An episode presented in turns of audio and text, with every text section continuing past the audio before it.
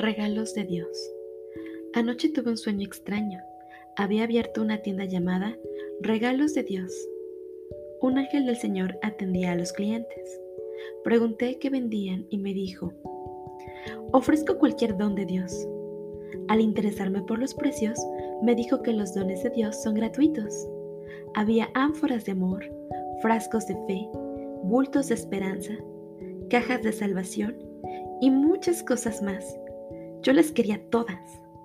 Dame por favor bastante amor a Dios, dame perdón de Dios, un bulto de esperanza, un frasco de fe y una caja de salvación. Vi que el ángel, de todo ese gran pedido mío, había hecho un solo paquetito.